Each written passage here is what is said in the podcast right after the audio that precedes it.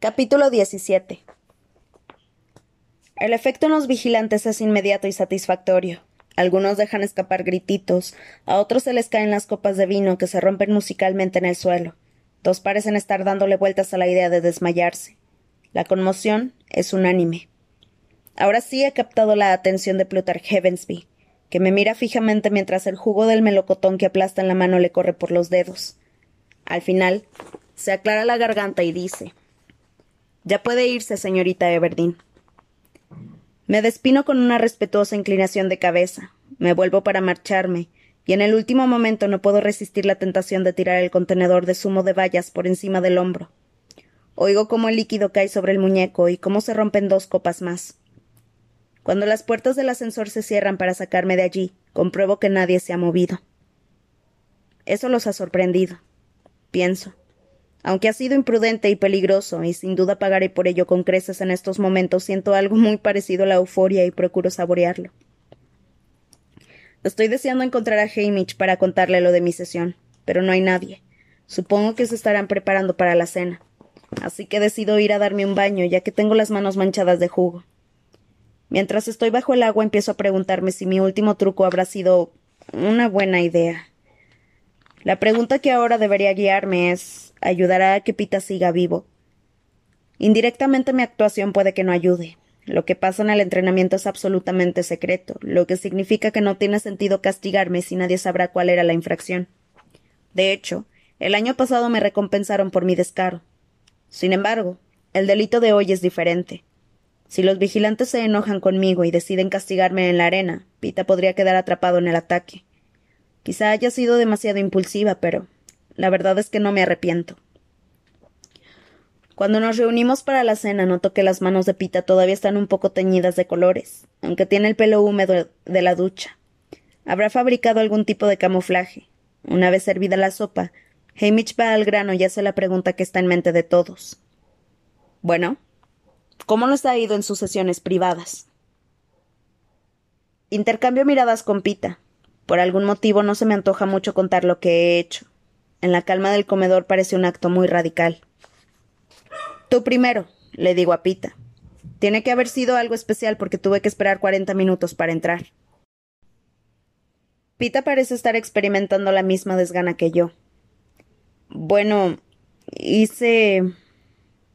Hice lo del camuflaje, como me sugeriste, Katniss, responde vacilando.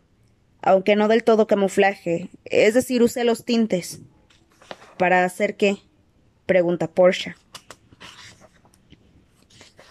Pienso en los alterados que estaban los vigilantes cuando entré en el gimnasio para mi sesión, en el olor a productos de limpieza, en la colchoneta tirada en el centro del gimnasio. La pusieron para ocultar algo que no pudieron lavar. Pintaste algo, ¿verdad? ¿Un cuadro? ¿Lo viste? No, pero intentaron taparlo con todas sus fuerzas.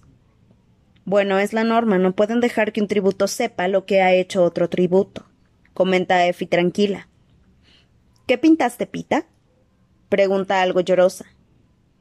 ¿Era un retrato de Katniss? ¿Por qué iba a pintar un retrato mío, Effie? replicó algo molesta. Para demostrar que va a hacer todo lo que pueda por defenderte, eso es algo que esperan todos en el Capitolio. ¿Acaso no se presentó voluntario para ir contigo? Insiste Effie, como si fuese lo más obvio del mundo. En realidad, pinté a Rue, interviene Pita. La pinté con el aspecto que tenía cuando Katniss la cubrió de flores. Todos guardan silencio, asimilándolo. ¿Y qué pretendías con eso exactamente? pregunta Hamish, controlando la voz. No estoy seguro. Solo quería hacerlos responsables, aunque fuera por un momento, responde Pita. Responsables de la muerte de esa niñita. Eso es terrible, dice Effie, que parece a punto de llorar. Pensar así. Está prohibido, Pita. Del todo. Solo te buscarás más problemas para ti y para Katniss. Ahí tengo que darle la razón a Effie, añade Hamish, Portia y Sina guardan silencio, aunque están muy serios. Claro que tienen razón, pero, aunque me preocupa, creo que Pita ha hecho algo asombroso. Supongo que no es el mejor momento para mencionar que colgué un muñeco y le pinté el nombre de Seneca Crane. Comento, logrando el efecto deseado. Después de un instante de incredulidad, toda la desaprobación de la sala cae sobre mí como una tonelada de ladrillos. ¿Que colgaste a Seneca Crane? repite Sina. Sí. Estaba demostrando mis nuevas habilidades con los nudos y de algún modo él acabó colgado en la soga. Ay, Katniss, se lamenta Effie en voz muy baja. ¿Y cómo te has enterado tú de eso? Ah, ¿era secreto? ¿Ah? El presidente Snow no actuaba como si lo fuera. De hecho, parecía estar deseando contármelo. Respondo. Effie se levanta de la mesa tapándose la cara con una servilleta. Ahora he molestado a Effie. Tendría que haber mentido y contarles que estuve disparando flechas. Ah, ni que lo hubiéramos planeado, comenta Pita, esbozando una sonrisa velada. ¿No lo hicieron? Pregunta Portia, que se aprieta los párpados cerrados como si se protegiera de una luz muy brillante. No. Respondo y miro a Pita con más aprecio que nunca. Antes de entrar ni siquiera sabíamos lo que íbamos a hacer. Y otra cosa, Hamish, dice él. Hemos decidido que no queremos otros aliados en la arena. De acuerdo, así no seré responsable de la muerte de mis amigos cuando empiecen a hacer estupideces. Eso es justo lo que estábamos pensando. Le digo. Terminamos la comida en silencio, pero cuando nos levantamos para irnos al salón, Sina me rodea con un brazo y me da un apretón. Venga, Vamos a ver esas puntuaciones del entrenamiento. Nos reunimos alrededor de la televisión y Effie, con los ojos rojos, se suma al grupo. Aparecen los rostros de los tributos, distrito a distrito, y sus puntuaciones surgen debajo de las imágenes, del 1 al 12. Kashmir, Gloss, Brutus, Enovaria y Finnick obtuvieron puntuaciones altas, como era de esperarse. El resto de bajas a medias. ¿Alguna vez han dado un cero? Pregunto. No, pero siempre hay una, una primera vez para todo, responde Sina. Y resulta ser cierto, porque cuando Pita y yo conseguimos un doce cada uno, hacemos historia en los juegos, aunque nadie está de humor para celebrarlo.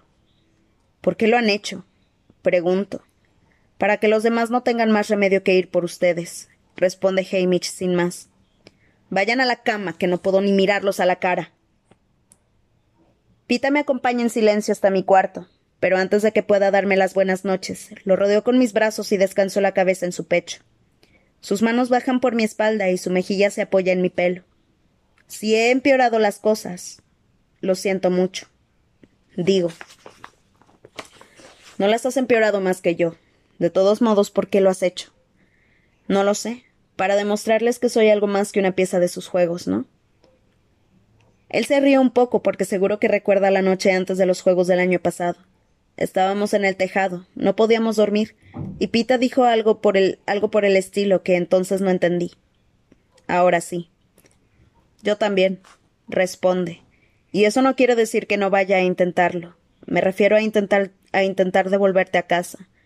Pero para ser del todo sincero, para ser del todo sincero, ¿crees que el presidente Snow ha dado órdenes directas para asegurarse de que muramos en la arena? Se me ha pasado por la cabeza, dice él. También se me había ocurrido a mí, y a menudo. Sin embargo, aunque sé que nunca saldré de la arena con vida, todavía me aferro a la esperanza de que Pita sí. Al fin y al cabo, fui yo y no él que sacó aquellas vallas. Nadie ha dudado nunca de que Pita desafió al Capitolio por amor, así que quizá el presidente lo prefiera vivo, aplastado y con el corazón roto, como advertencia viviente para los demás. De todos modos, aunque eso ocurra, todos sabrán que hemos muerto luchando, ¿verdad? pregunta Pita. Lo sabrán. Contesto, y por primera vez me distancio de la tragedia personal que me ha consumido desde que anunciaron el vasallaje. Recuerdo al anciano al que dispararon en el distrito once, a Bonnie y a Twill, y a los rumores de los levantamientos. Si todos los distritos estarán observando cómo me enfrento a esta sentencia de muerte, a este acto final de dominio del presidente, buscarán alguna señal de que sus batallas no han sido en vano. Si puedo dejar claro que sigo desafiando al Capitolio hasta el final, el Capitolio me habrá matado, pero no habrá acabado con mi espíritu. ¿Qué, mejor forma de dar esperanza a los rebeldes? La mejor, lo mejor de la idea es que mi decisión de mantener a Pita vivo a costa de mi propia vida es, en sí, un acto de desafío, negarme a participar en los Juegos del Hambre según las reglas del Capitolio. Mi objetivo privado encaja perfectamente con mi objetivo público, y si de verdad lograra salvar a Pita, en términos de revolución sería ideal, porque yo valgo más muerta. Pueden convertirme en una especie de mártir de la causa y pintar mi cara en las pancartas, y eso será más valioso para levantar a la gente que cualquier otra cosa que pueda hacer estando viva. Sin embargo, Pita es más valioso vivo y trágico, porque podrá convertir su dolor en palabras que transformarán a los que las oigan. Él se volvería loco si supiera lo que estoy pensando, así que solo digo. Entonces, ¿qué hacemos con los pocos días que nos quedan? Solo quiero pasar cada minuto del resto de mis días contigo, responde Pita. Pues vamos, acepto metiéndolo en mi habitación. Volver a dormir con Pita es todo un lujo. No me había dado cuenta de lo mucho que echaba de menos la proximidad humana, notarlo a mi lado en la oscuridad. Ojalá no hubiera malgastado las dos noches anteriores dejándolo fuera. Me quedo dormida envuelta en su calor, y cuando abro de nuevo los ojos, la luz del sol entra por las ventanas. No has tenido pesadillas, me dice. No he tenido pesadillas, confirmo. ¿Y tú? Tampoco. Se me había olvidado lo que es dormir de verdad. Nos quedamos tumbados un rato, sin prisa por empezar el día. Mañana por la noche será la entrevista televisada, así que hoy Effie y Hamish tendrían, tendrían que prepararnos. Más tacones altos y comentarios sarcásticos. Pienso. Pero entonces entra la chica a pelirroja con una nota de Effie en la que dice que después de nuestra reciente gira, tanto ella como Hamish piensan que podemos manejarnos solos en público. Las sesiones de entrenamiento se han cancelado. ¿De verdad?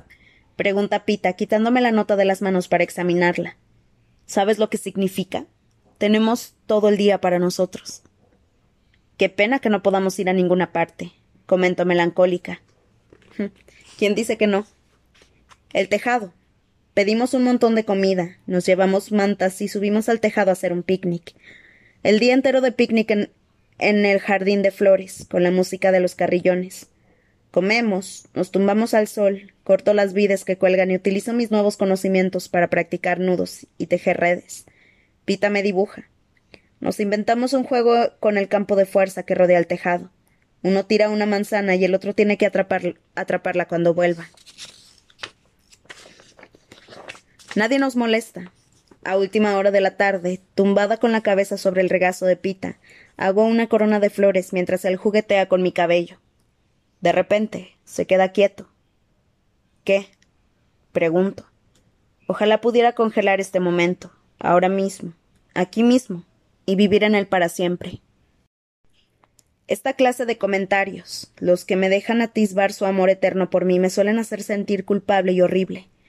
Pero estoy tan cómoda, relajada, y más allá de toda preocupación por un futuro que nunca tendré que, que nunca tendré que dejo salir la palabra. Está bien. Entonces, ¿lo permites?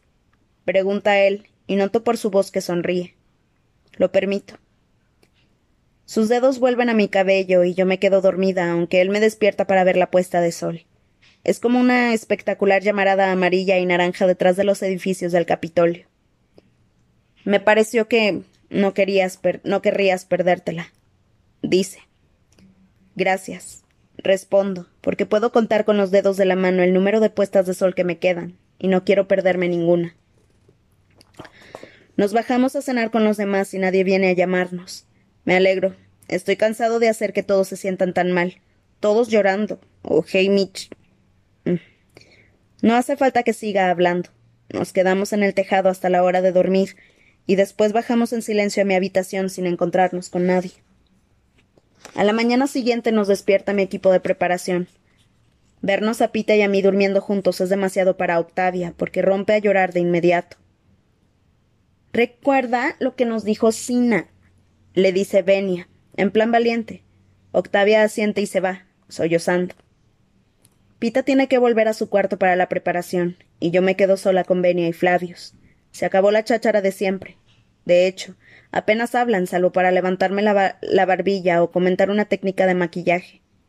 Ya casi es la hora de comer cuando noto algo que me gotea en el hombro y al volver veo a Flavius cortándome el pelo con lágrimas silenciosas en los ojos. Benia le lanza una mirada y él deja con cuidado las tijeras en la mesa y se va. Así que me quedo a solas con Benia, cuya piel está tan pálida que los tatuajes parecen saltar de ella. Se mantiene rígida y decidida para peinarme, hacerme las uñas y el maquillaje, moviendo los dedos a toda velocidad en compensación por la falta de sus compañeros. Evita mirarme a los ojos en todo momento.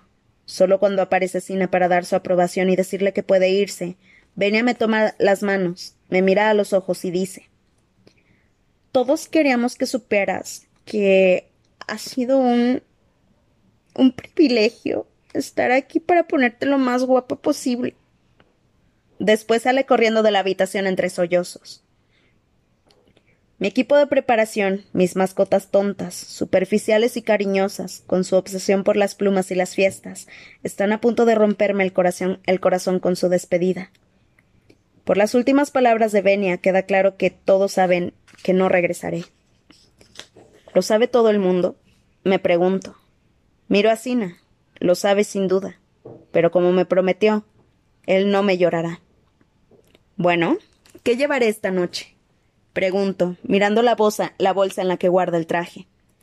El presidente Snow en persona lo ha decidido, dice Sina. Baja la cremallera de la bolsa y deja al descubierto uno de los vestidos de novia que me probé para la sesión de fotos. Pesada seda blanca con mucho escote, cintura de avispa y mangas que caen desde las muñecas hasta el suelo. Y perlas, perlas por todas partes. Están cosidas al vestido y en tiras que me recorren el cuello y forman la corona para el velo. Aunque anunciaron el vasallaje de los veinticinco la noche de la sesión de fotos, la gente siguió votando por su vestido favorito y ganó este. El presidente dice que lo tienes que llevar esta noche. No, hice caso de nuestras, no hizo caso de nuestras objeciones. Acarició un trozo de seda entre los dedos, intentando entender el razonamiento del presidente. Supongo que, dada la magnitud de mi delito, quiere que todos vean mi dolor, pérdida y humillación a la luz de los focos. Cree que así quedará claro. Es tan bárbaro que el presidente convierta mi vestido de novia en una mortaja que el golpe da en el blanco y me hace sentir un dolor sordo en el cuerpo. Bueno, sería una pena malgastar un vestido tan bonito. Respondo. Sina me ayuda a ponérmelo. Al encajarlo en los hombros no puedo evitar que me protesten. ¿Siempre ha sido tan pesado? Pregunto, porque recuerdo que varios vestidos eran recios, pero este parece pesar una tonelada. He tenido que hacerle algunas modificaciones por la iluminación, dice Sina. Asiento, aunque no veo que tiene eso que ver con nada. Me sube a los tacones y me coloca las joyas de perlas y el velo. Retoca el maquillaje. Me hace caminar. Estás arrebatadora. Afirma. Y ahora, Katniss, como este corpiño es muy ajustado, no quiero que levantes los brazos por encima de la cabeza. Bueno, al menos no hasta que gires. Voy a tener que girar de nuevo. Pregunto, pensando en el vestido del año pasado. Seguro que César te lo pedirá, y si no lo hace, sugiérelo tú misma, pero no al principio. Resérvalo para el gran final. Hazme una señal para que sepa cuándo hacerlo. De acuerdo. ¿Algún plan para la entrevista? Sé que Hamish lo ha dejado en sus manos. No, este año lo haré como salga. Lo gracioso es que no estoy nerviosa. Y es verdad. Por mucho que me odie el presidente Snow, la audiencia del Capitolio es mía. Nos reunimos con Effie, Hamish, Portia y Pita en el ascensor. Pita lleva un elegante smoking con guantes blancos, como los que llevan los novios aquí en el Capitolio. En casa todo es mucho más sencillo. La mujer suele alquilar un vestido blanco que ya se ha usado cientos de veces. El hombre se pone algo limpio que no sea un mono de minero. Rellenan algunos formularios en el edificio de justicia y se les asigna una casa. La familia y los amigos se reúnen para comer o para tomar un trozo de tarta si pueden permitírselo. Aunque no haya comida, siempre cantamos una canción tradicional cuando la nueva pareja atraviesa el umbral de su hogar. Y tenemos una pequeña ceremonia cuando encienden por primera vez la chimenea, tuestan pan y lo comparten. Quizás sea algo anticuado, pero nadie se siente realmente casado en el Distrito 12 hasta brindarse mutuamente el pan. Los demás tributos que ya están reunidos detrás del escenario y hablan en voz baja guardan silencio cuando llegamos Pita y yo. Me doy cuenta de que todos miran con odio mi vestido de novia. Están celosos por su belleza, porque pueda manipular a la multitud. Finalmente Finnick dice No puedo creer que Sina te haya puesto eso. No tuvo elección. El presidente Snow lo obligó. Respondo a la defensiva. No permitiré que nadie critique a Sina. Kashmir se echa sus rizos rubios atrás y suelta. ¡Qué aspecto más ridículo! Después agarra a su hermano y lo empuja para ocupar su lugar en nuestro desfile al escenario. Los demás se ponen también en fila. Me siento desconcertada porque todos están enojados, pero algunos nos dan palmaditas en el hombro, y Joanna Mason se detiene para enderezarme el collar de perlas. Hazlo pagar por esto, ¿sí? me dice. Asiento, aunque no sé a qué se refiere. Hasta que estamos todos sentados en el escenario y César Flickerman, con el pelo y la cara pintados de lavanda, da su discurso de apertura y los tributos empiezan con las entrevistas. Es la primera vez que soy consciente de lo traicionados que se sienten los vencedores y de la ira que acompaña a la traición. Sin embargo, son muy listos, increíblemente listos, y logran que todo se vuelva en contra del gobierno y el presidente Snow. No todos, porque están los de siempre, Brutus y Enovaria, que solo han venido para participar en otros juegos, además de los que están demasiado perplejos, drogados o perdidos para unirse al ataque. No obstante, hay muchos vencedores que todavía tienen el ingenio y el valor suficientes para seguir luchando. Kashmir pone la pelota en juego con un discurso en el que cuenta que no puede dejar de llorar cuando piensa en lo mucho que estará sufriendo la gente del Capitolio por tener que perdernos. Gloss recuerda la amabilidad que le han demostrado todos aquí, tanto a él como a su hermana. Viti se cuestiona la legalidad del vasallaje a su manera nerviosa, preguntándose si los expertos lo han examinado bien últimamente. Finnick recita un poema que escribió para su verdadero amor en el Capitolio, y unas cien personas se desmayan, seguras de que se refiere a ellas. Cuando sale Joanna Mason, pregunto si no se puede hacer algo para resolver la situación. Seguro que los creadores del vasallaje de los veinticinco nunca esperaron que se creara tal vínculo de amor entre los vencedores y el Capitolio. Nadie puede ser tan cruel como para romperlo. Sider Sider medita tranquilamente sobre cómo los habitantes del Distrito 11 suponen que el presidente Snow es todopoderoso. Así que, si es todopoderoso, ¿por qué no cambia el vasallaje?